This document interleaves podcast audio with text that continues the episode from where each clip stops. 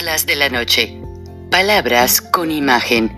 El análisis de los acontecimientos que influyen en nuestra vida con el periodista Francisco Durán Rosillo.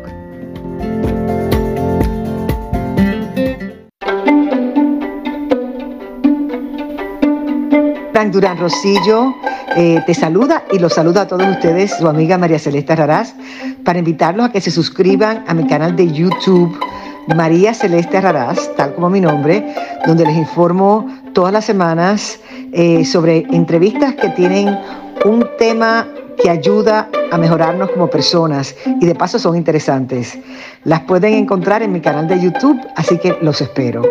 Y se suscriben gratis.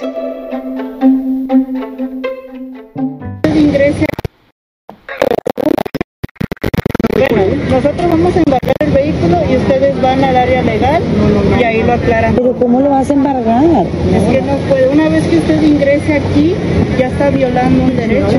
Pero ¿por qué, mija? Si no, ni siquiera nos dimos cuenta que, o sea... Pues es que eso ya no es mío, es de ustedes. Pero me puedo regresar a mi país. ¿Por qué no me puedo regresar a mi país? Y ya ahorita ya usted ya ingresó al país. ¿Y dónde tienes esas leyes? ¿Dónde tienes escrito eso? Sí, por eso le digo, vamos a proceder a embargar. Por eso, no puedes proceder, no, no puedes proceder, no puedes proceder si ni siquiera me has dado un instructivo o algo. ¿Cómo vas a decir que me vas a embargar la camioneta? O sea, ¿dónde dice que no puedo cruzar? En, el, en los tomates han regresado a la gente, en todos los puentes se regresa la gente. Allá es muy Sí, por eso, aquí también. ¿No qué? Aquí no se puede. Yo no, ¿Por qué yo no se puedo puede? a, dejar, a regresarla. Me van a preguntar por qué la regresaste. ¿A quién? A las cámaras están en todo. Ay, pero siempre nos hemos regresado. Yo tengo que justificar por qué la estoy regresando. Por eso justifica, porque trae sus placas vencidas, se va a regresar a su Y país. me va a decir por qué la dejaste ir si trae placas vencidas. Pero pues eh, ingresaste al país, te regresas al país y ya. Es que no entiende. Le voy a hablar al encargado. Si él me dice que yo la Claro, regrese, claro. la regreso. Adelante, Pero claro que sí. Para mí.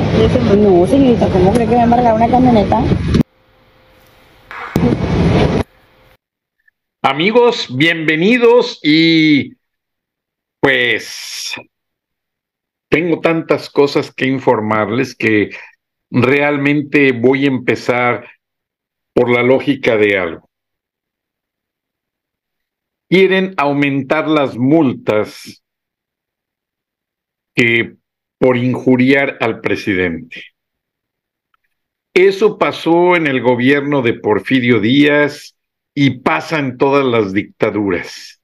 Y eso es un síntoma de que la dictadura está en agonía.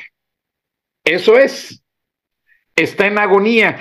Y tan ha pasado, pues, que a partir de que pusieron, eh, Porfirio Díaz creo que se lanzaron las, los ataques cuando ordenó poner impuestos por las ventanas que había en las casas. Si, si, no me falla la memoria, esto lo leí hace muchos años, discúlpenme. Y la gente se lanzó a insultar al presidente y pusieron multas, multas que nunca se cumplieron porque eran tantas las, ya se imaginarán que, pues que no había, no había ni personal suficiente para documentar las multas, ni para organizar, ni para cobrar, y toda la burocracia destinada a cobrar multas y apresar gente. Por favor, por favor. Esto se nota que los diputados morenistas no tienen otra cosa más importante que hacer. Esto demuestra que no pueden legislar para detener el narcotráfico, para detener la violencia, para detener las tropelías de sus mismos miembros de partido. La fuga de dinero que está pasando, eso pues que no, mal que bien, que no debe de pasar. Porque es triste, ya me empiezo a encontrar eh, chamaquitas estudiantes mexicanas de Georgia Tech y de repente atendiendo como meseras en un restaurante. Y pues obvio, traen el tag con el nombre en español o a veces les ponen el apellido, no lo voy a mencionar. Y le digo, ¿eres mexicana? Me dice, sí. Estoy estudiando en Georgia Tech. Ah, qué bien. ¿Y ya te graduaste? Me contesta, disculpen, estoy recibiendo muchísimos mensajes y así me pasa todo el día, discúlpenme. Eh, y me dice, estoy por graduarme, pero me dicen mis papás que me quede acá. El gobierno, gobierno norteamericano, para captar cerebros, para captar talentos, lo hace con todos los estudiantes internacionales. A mí me pasó. Y cuando terminan una carrera profesional con un, un grado muy aceptable, el gobierno norteamericano automáticamente les procesa una visa de trabajo por un año y si demuestran tener las cabalidades profesionales y que una empresa les haga una buena oferta, pues les extienden esa visa. Entonces esta chica me dejó perplejo. Me dice, mira, mis papás tienen una propiedad en Las Lomas y otra en la Avenida Palmas, ahí donde están todas las embajadas. Una la rentan a una embajada y la otra eh, donde vivimos. Pero creo que mi papá quiere vender todo, me dice que me quede aquí y ellos van a venirse acá o a Canadá, porque la cosa se ve venir terrible. Y yo lo veo, yo lo veo. Ahora la migración que está llegando a Estados Unidos no es solamente de nuestros paisanitos de provincia que buscan trabajo, muy admirables, muy queridos. Yo he estado con ellos hombro con hombro para entender su situación. Gente muy digna, muy buena, porque hasta te dicen, Oiga, pues es que yo no me quise quedar allá a hacer lo malo, yo allá podría ganar más y hasta en dólares también, pero pues matando gente y esto y lo otro, pues no. Prefieren andar acá con martillo y clavo quemándose las manos en los techos, andar en los jardines cortando árboles tremendos, las ramas son pesadísimas. Y se los digo porque un día vinieron a cortarme los árboles, ay Dios mío, esto es una profesión parecen unos changuitos, se suben con la máquina cortadora en la espalda, ya, ya funcionando. Son máquinas de gas, de gasolina, y traen en los zapatos como unos clavos, como los electricistas, y van subiendo, subiendo, y primero cortan las ramas largas y van cayendo, ya que eso aligera el peso de la parte alta del árbol, y luego ya van cortando pedazos del árbol, ya no lo cortan así de golpe y que fuera abajo y que cae todo el árbol, no, porque hay casas alrededor.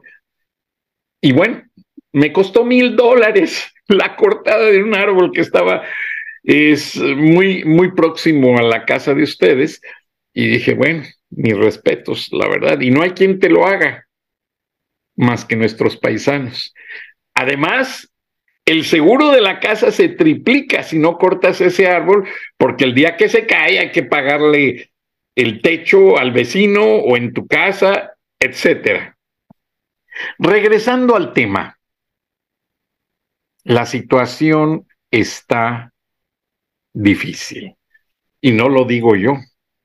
Si no me quieren creer a mí, les voy a poner un video de Carmen Aristegui que recientemente publicó anunciando la salida de un libro que denuncia toda la situación detrás de el militar Salvador Cienfuegos.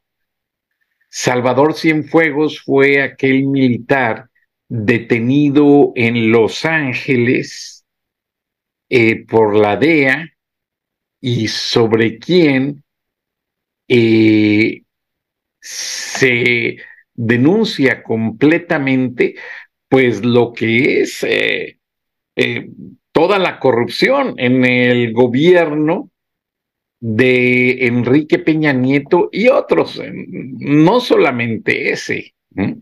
Honestamente, hay que ser honestos, porque en materia de narcotráfico México ha crecido en todos los sexenios, ha crecido desde, bueno, desde que empezó el, lo que es, uh, podría decirse, el tráfico de drogas, pues México empezó a ser el, como buen vecino, el proveedor. Y me da a veces hasta risa y coraje porque no sabemos hasta cuándo vaya a terminar todo esto. Y la verdad es que eso no beneficia a México ni en sus finanzas, porque las finanzas son dinero sucio, dinero que le llaman negro, dólares negros que dicen los americanos. Y lo que está pasando, pues es que los estudiantes, los jóvenes ya no quieren estudiar, se quieren ir de narcos, pues qué caray. Eh, les da, les da más utilidad, les da más, eh, más beneficios en cierta manera entonces, eh, pues realmente eso tiene al pueblo de México hundido y yo lo veo. Hay gente que ya no quiere, sus hijos ya no quieren ir a una buena universidad. Quieren ser miembros de los carteles de las drogas. Y eso me pone muy triste. O sea, Imagínense, ya no va a haber profesionistas buenos, o sea, eh, el caso de la fiscal que se robó la tesis o que la plagió, lo que sea, fue robo, porque plagio en el buen término de la palabra es cuando se pide dinero o se saca una ventaja económica. Bueno, tiene sentido, la mujer se está enriqueciendo con el sueldo eh, como jurista del gobierno mexicano. Eh, pero si nos vamos a indagar todo lo que hay detrás de esta situación, pues es bastante triste, honestamente, bastante duro, porque ya vamos a llegar a una etapa en la que ya no va a haber jóvenes motivados por una carrera profesional. Y luego López Obrador atacando a las universidades, politizándolas, metiéndose con la UNAM, una máxima casa de estudios de reconocimiento internacional. No, no, no, no, yo no sé qué tiene este señor en la cabeza. O sea, vamos a ver esto y por favor, eh, les que pongan mucha atención porque es un libro que acaba de salir, me acaban de informar y tiene mucho que ver con lo que está pasando actualmente. Grijalvo nos envió ya el libro que has escrito sobre el caso Cienfuegos, porque ya está circulando esto que se llama A sus órdenes, mi general. A ver si ponemos en pantalla este, este libro de Grijalvo, El caso Cienfuegos y la sumisión de AMLO ante el poder militar. Y Em, pues está aquí la presentación que se hace en donde dice en Nueva York, en la Corte de Distrito Este, hay un caso muy delicado que tiene que ver con, con tu país. Se trata de un general de las Fuerzas Armadas metido con el narcotráfico. Hablo de un general muy importante, la DEA lo ha investigado y tiene pruebas en su contra, creo que le dicen el padrino. Bueno, viene ya esta primera parte de la presentación, leímos también lo que publicaste en proceso, que es la introducción, donde cuentas desde el minuto uno cómo es que empezaste a conocer de esta historia y lo que sucedió, Jesús, algo que has contado en este espacio, pero que ahora se ha convertido en libro tal como nos lo contaste en diciembre. Pues aquí está. ¿Cómo te sientes? Pues, eh, Carmen, eh, me gustaría que la gente que tenga interés lo revise, sobre todo por la manera en que desde Palacio Nacional eh, a veces eh, pues le echan tierra sin conocer el contenido al trabajo periodístico y no porque considera que deben de leer mi, mi trabajo. Pero cuando ProPublica, a finales del año pasado, dio a conocer un reportaje sobre este caso. La editorial y tu servidor decidimos dar a conocer la portada del libro que todavía no estaba ni siquiera en imprenta eh, para evitar que dijeran, ah, se fusiló el trabajo de otras personas.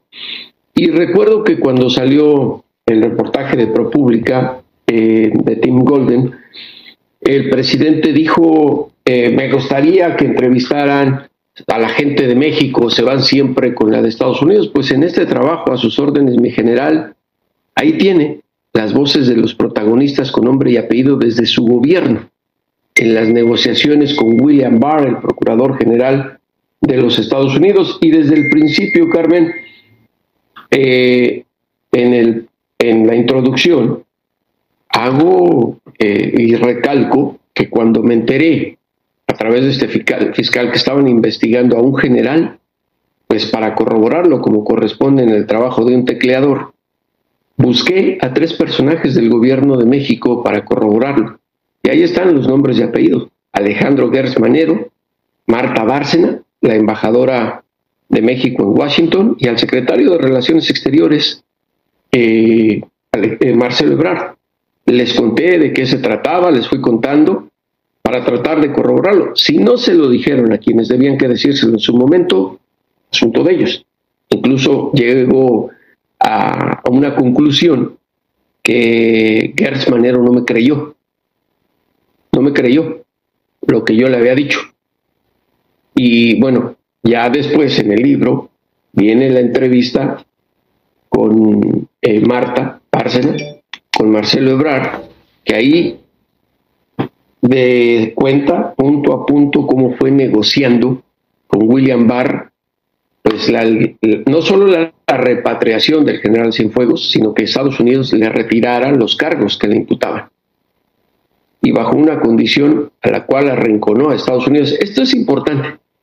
Si en realidad en el gobierno mexicano, presidente López Obrador, no porque lo lea, que alguien se lo cuente, porque él ha de pensar que nada más es criticar por criticar o señalar por señalar. Me parece que por primera vez en la historia de la cooperación antinarcóticos México y Estados Unidos, nuestro país arrinconó a Washington les dijo, si no nos regresan a Cienfuegos sin cargos, salen expulsados de México los 54 agentes de la DEA que tienen aquí. Imagínate lo que hubiera significado, no porque los de la DEA sean efectivos. Ahora, regresando un poco al, al tema de García Luna, si no corroboran todo lo que han dicho, el gran ridículo y desprestigio de la DEA no me lo quiero imaginar. Pero en el caso Cienfuegos, era o cooperan o se van, pero entregándonos a Cienfuegos sin ningún cargo.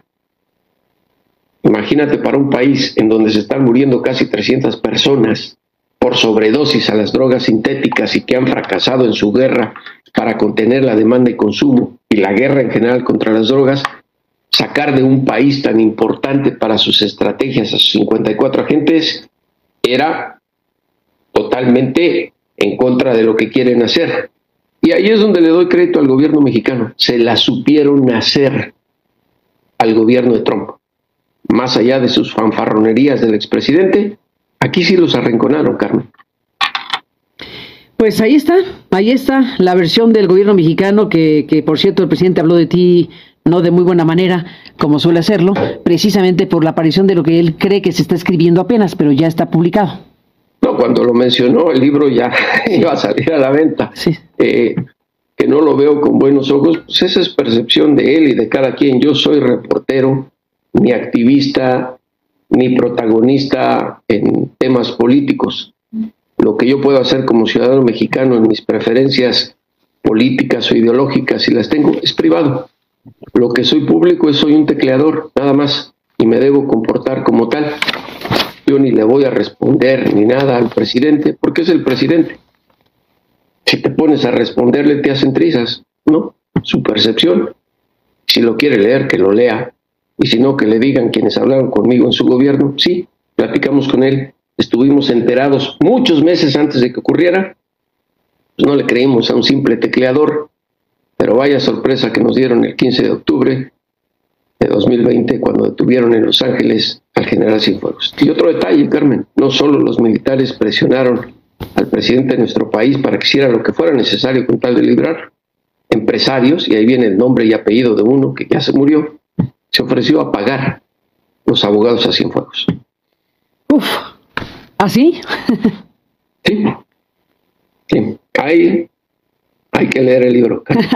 no lo vamos aquí a, revelar. Hay que leer el libro. Y bueno, ya iremos platicando del contenido del libro en el camino, pero por lo pronto está circulando efectivamente esta edición de Grijalvo, el caso Cienfuegos y la sumisión de AMLO ante el poder militar.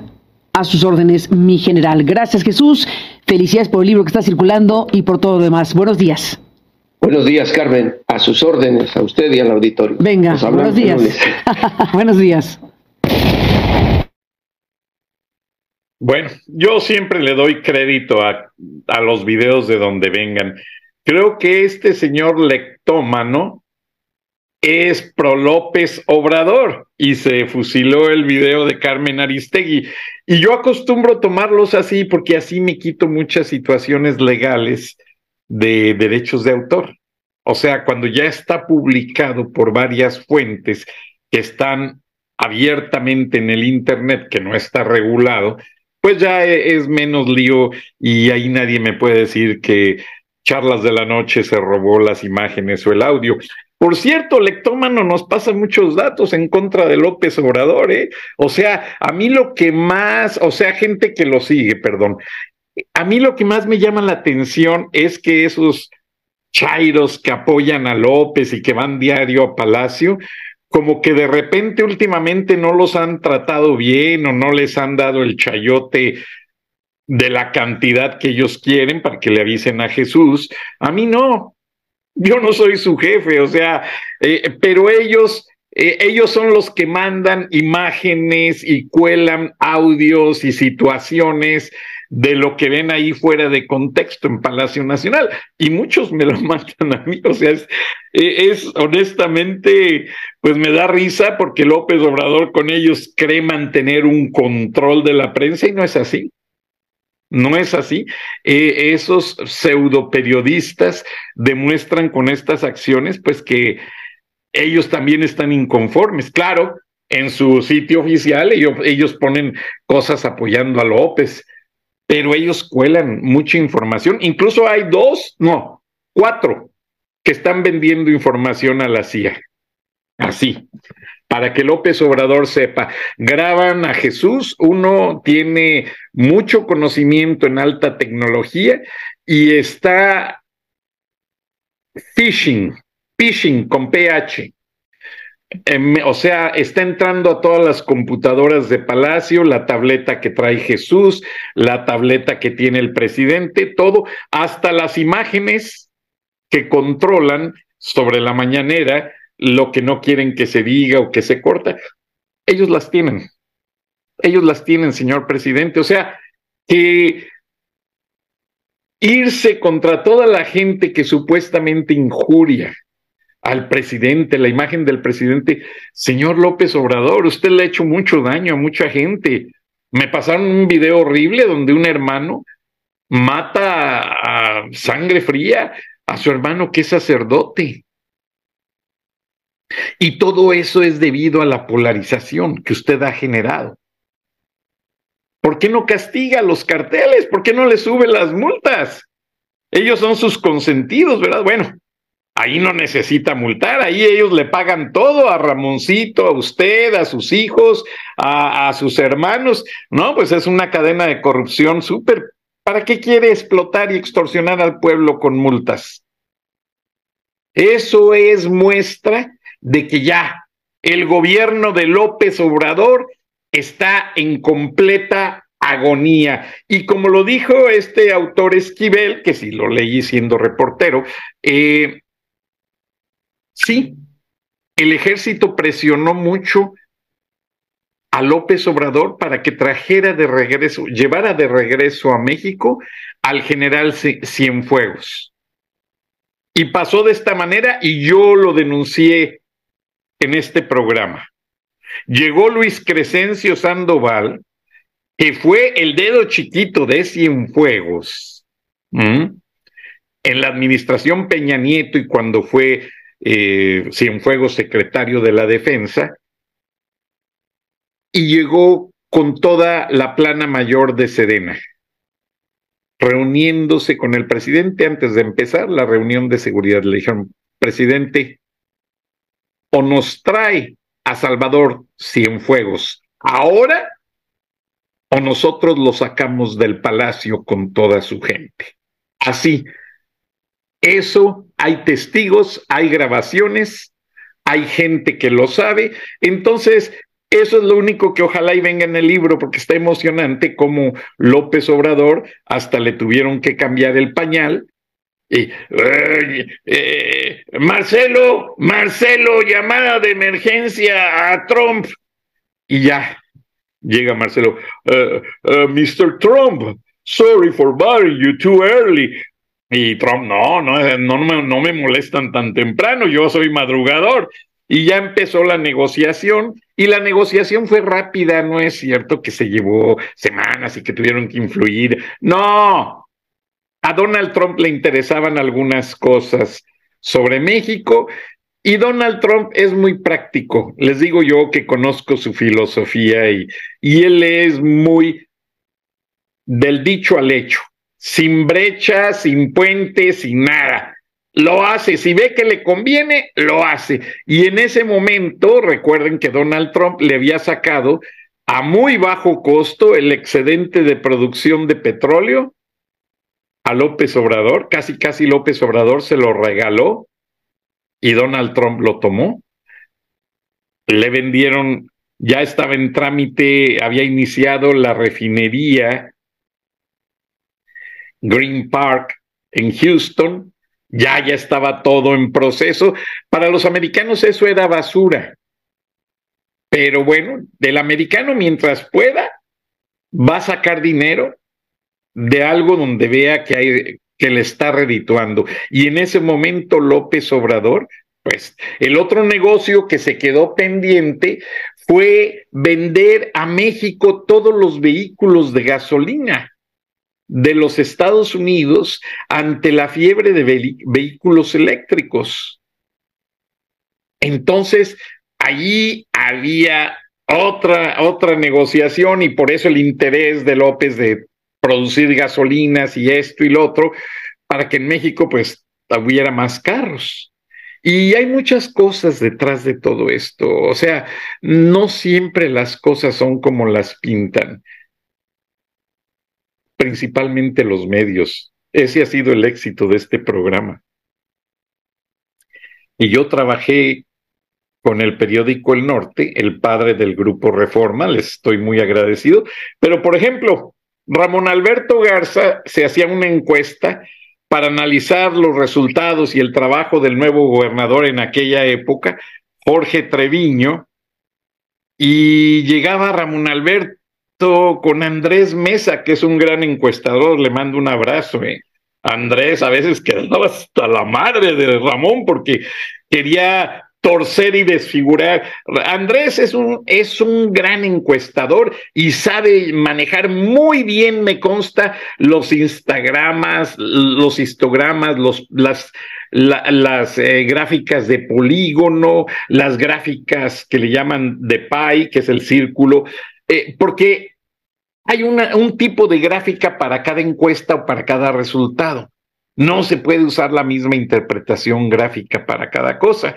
Y llegaba Ramón y, le decía, oye, que reprobó Jorge Treviño, mira, vengo de la oficina con Alejandro y lo decía a los cuatro vientos. Y pásalo de panzazo aunque sea. Pásalo de panzazo. Nada más, no lo puedes reprobar. Y nada más yo, eh, yo veía, yo, yo interpretaba el lenguaje corporal de Andrés Mesa. Que mis respetos, no hay alguien más tan bueno para dirigir encuestas como Andrés Mesa. Si un día quieren una encuesta confiable, olvídense del Mientowski, ese del, eh, ¿cómo se apellida? Campos, eh, Roger Campos o como se apellide, que le compró una casa en San Diego, California, California, la Chokis, pues imagínense, así de bien pagado salió de la administración López y sigue cobrando en el presupuesto federal. Yo no sé, eh, pero para mí las encuestas de Roy Campos no sirven, son pura basura, manipuleo y miércoles, ya se imaginarán. Un, un encuestador profesional, Andrés Mesa. Y Andrés Mesa no se prestaba. Para quienes saben de gráficas, en la gráfica no, no pasaba de panzazo el gobernador Jorge Treviño. Andrés lanzaba la gráfica, lo que, es, lo que pasa es que en la información, pues sí, el encabezado y todo, no, pues pasa de panzazo Jorge Treviño, pero en el histograma, en el polígono seguía reprobado. O sea, eso nadie lo va a negar y ahí están las hemerotecas del periódico El Norte de Monterrey, padre del grupo Reforma. Y bueno, las presiones para los dueños de los medios son muchas. ¿eh? Ya les informé en el programa pasado de que el atentado contra Ciro Gómez Leiva finalmente fue un, una llamada a la familia Vázquez Raña o Vázquez en general, porque así como Luis Echeverría le quitó la, cadena de diarios Los Soles al general García Balseca, que él era considerado el William Randolph Hearst de que existía en los Estados Unidos, eh, William Randolph Hearst tenía su gran cadena de periódicos y también se movía en ferrocarril. Y el general García Balseca tenía su furgón de ferrocarril privado y se movía en ferrocarril para visitar sus diarios. De hecho, su hijo, al que secuestraron en su rancho en Guanajuato, cerca de San Miguel de Allende, tiene sus vías de ferrocarril y tiene su pequeña locomotora con el cabús, o sea, el, el cabús rojo, que es el que lo hizo como si fuera el, el, el, el furgón del general. Y bueno, es una historia interesante. Yo conozco, pues imagínense, soy guanajuatense. No digo nombres porque son gente allegada a mí, son como mi familia mucha gente muy dedicada, muy trabajadora al campo. Eh, y aunque el general García Balseca fue criticado después, no, el general llevaba sus diarios con una gran línea editorial, ya de que se los quitó Echeverría y se los pasó a Vázquez Raña ahí nada más para hacer la pantalla, eh, ya ahí sí los diarios perdieron mucho lamentablemente. Después, en los siguientes sexenios, ya los últimos, ya la línea de los periódicos fue mejorando y uno de los hermanos compra el Excelsior, hace el grupo Imagen. Los Vázquez Raña son muy ricos. Ellos fueron los dueños de la franquicia de American Motors, aquella compañía ensambladora de carros. Ellos la tenían para México y ensamblaban los carros en México, los mandaban a Estados Unidos y vendían carros en México. Ellos tenían la compañía Hermanos Vázquez, que ellos empezaron el concepto de fabricar muebles y venderlos. Ellos empezaron una infinidad de negocios y algo que la gente le aplaudía a todos esos grupos, aunque fueran rufianes, que estaban alrededor de Echeverría, José López Portillo, Mario Moya Palencia, es que ellos sí se robaban el dinero, pero de inmediato lo invertían en negocios que generaban empleos para el pueblo. Y habían beneficios para el pueblo. Recuerdo que eh, cuando le preguntaban a Mario Moya Palencia, que era el secretario de gobernación, un gordito muy agradable, que era el jefe de diseño, según él, de los periódicos de los soles.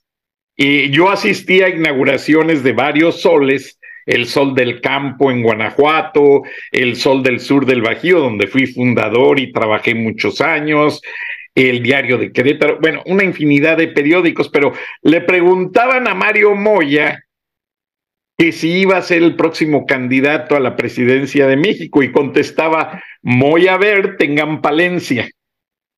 Y Mario Moya tenía unas ocurrencias tremendas, a grado tal de que mejor decidieron mandarlo de embajador a Italia. Un día me habla Teodoro Maus, cónsul general de México en Atlanta, y me dice, oye Frank, tú que estás trabajando para la compañía CNN, ahí, te habla un amigo de Italia y era y era el señor Mario Moya Palencia. Fran, qué gusto. Esto y lo otro. Se acordó de mí el señor. Yo le tomé unas fotos eh, con Mario Vázquez Raña que están publicadas. Luego las encuentro eh, para el periódico cuando lanzaron esos diarios. Y, siempre Mario Moya eh, se hacía un evento grande y él esperaba recibir las fotos del, del, fotógrafo, la selección, se tomaban muchísimas, pero a ver, tú tráeme las que creas las mejores. Y las ponía en una mesa y decía, mira, esta va a ir en la portada. Y así lo decidía y ya. Ese era su trabajo, ya les pasaba a los editores todo. Él, él no diseñaba la página, honestamente, pero bueno, a él le gustaba decir que él diseñaba las páginas de los soles. Ah, porque eso sí, los soles para la primera plana tenían que respetar un formato que les mandaba el Sol de México, con las notas tal cual y todo como tenía que ser. Pero bueno, son historias por las que uno pasa, uno aprende, se agradece y a mí me preocupa ahora esto, que le quieran quitar el grupo Imagen y los diarios a la familia Vázquez Raña. Porque allí el que se lo robó fue Echeverría, ¿eh? honestamente.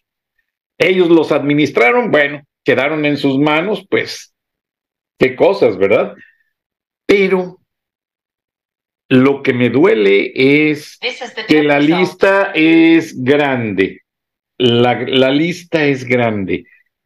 Tienen ya Alejandro Junco de la Vega, que aunque está neutralizado por Carlos Slim, que compró la parte de las acciones del papá, con el que se enemistaron, se distanciaron, por una historia muy larga y familiar en la que no me voy a meter, porque la mamá de los muchachos murió en un accidente en unos juegos mecánicos en San Antonio. Y bueno, el señor tuvo derecho a rehacer su vida. No me voy a meter, yo también soy viudo y no puedo criticar no puedo hablar de ellos. Conmigo se portaron bastante bien los hermanos Junco, el güerito Rodolfo y Alejandro, y supieron levantar los, los diarios, ¿eh?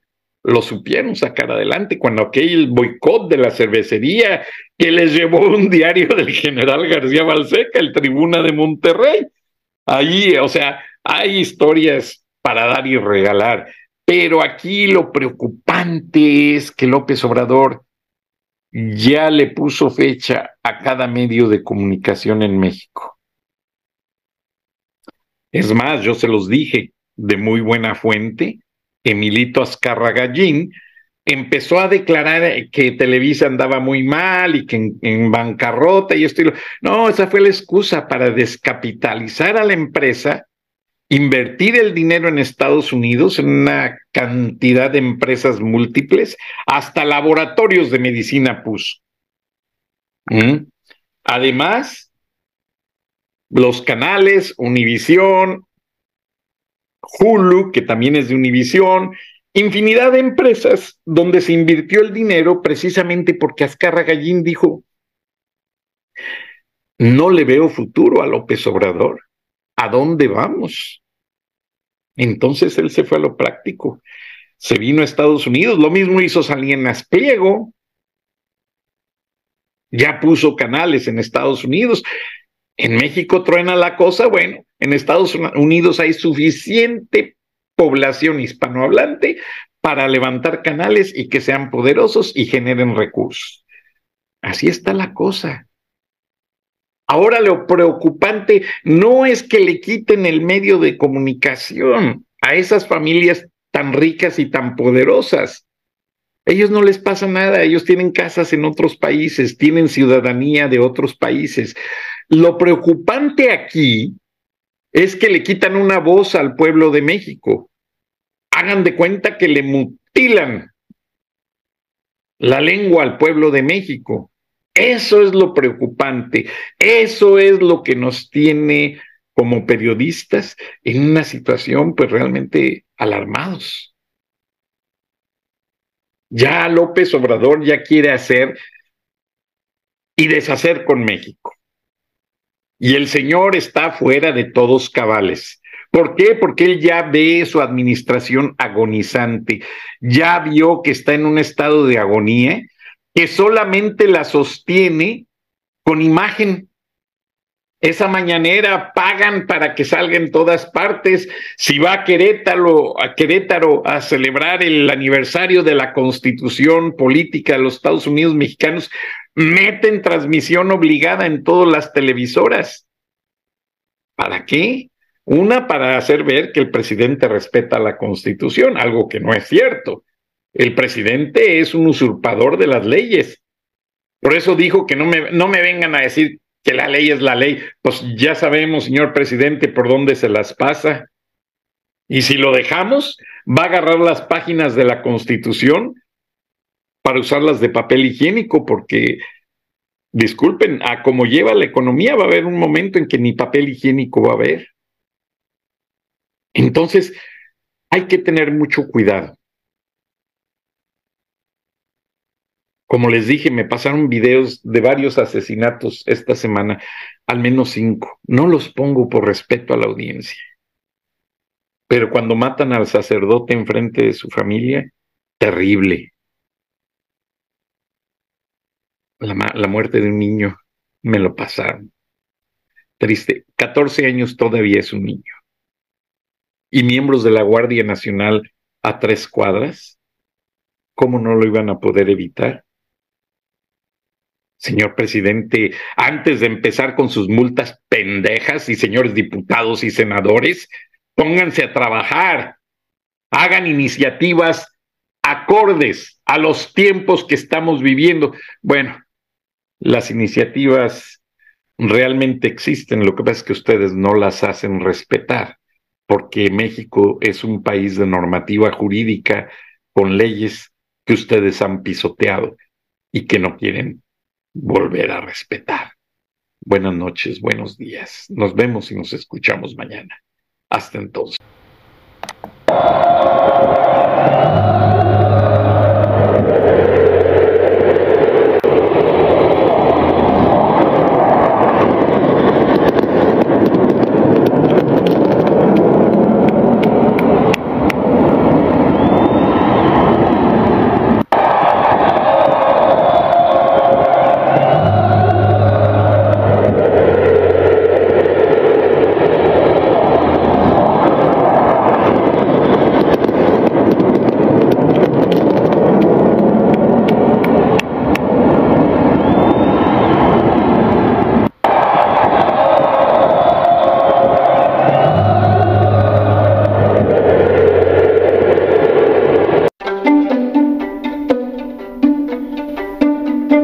Durán Rosillo eh, te saluda y los saluda a todos ustedes, su amiga María Celeste Raraz, para invitarlos a que se suscriban a mi canal de YouTube, María Celeste Raraz, tal como mi nombre, donde les informo todas las semanas eh, sobre entrevistas que tienen un tema que ayuda a mejorarnos como personas y de paso son interesantes.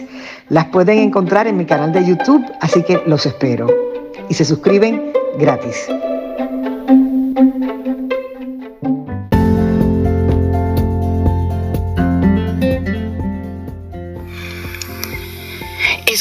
Escuchaste el análisis de la noticia, transparente como el agua, con el periodista Francisco Durán Rosillo.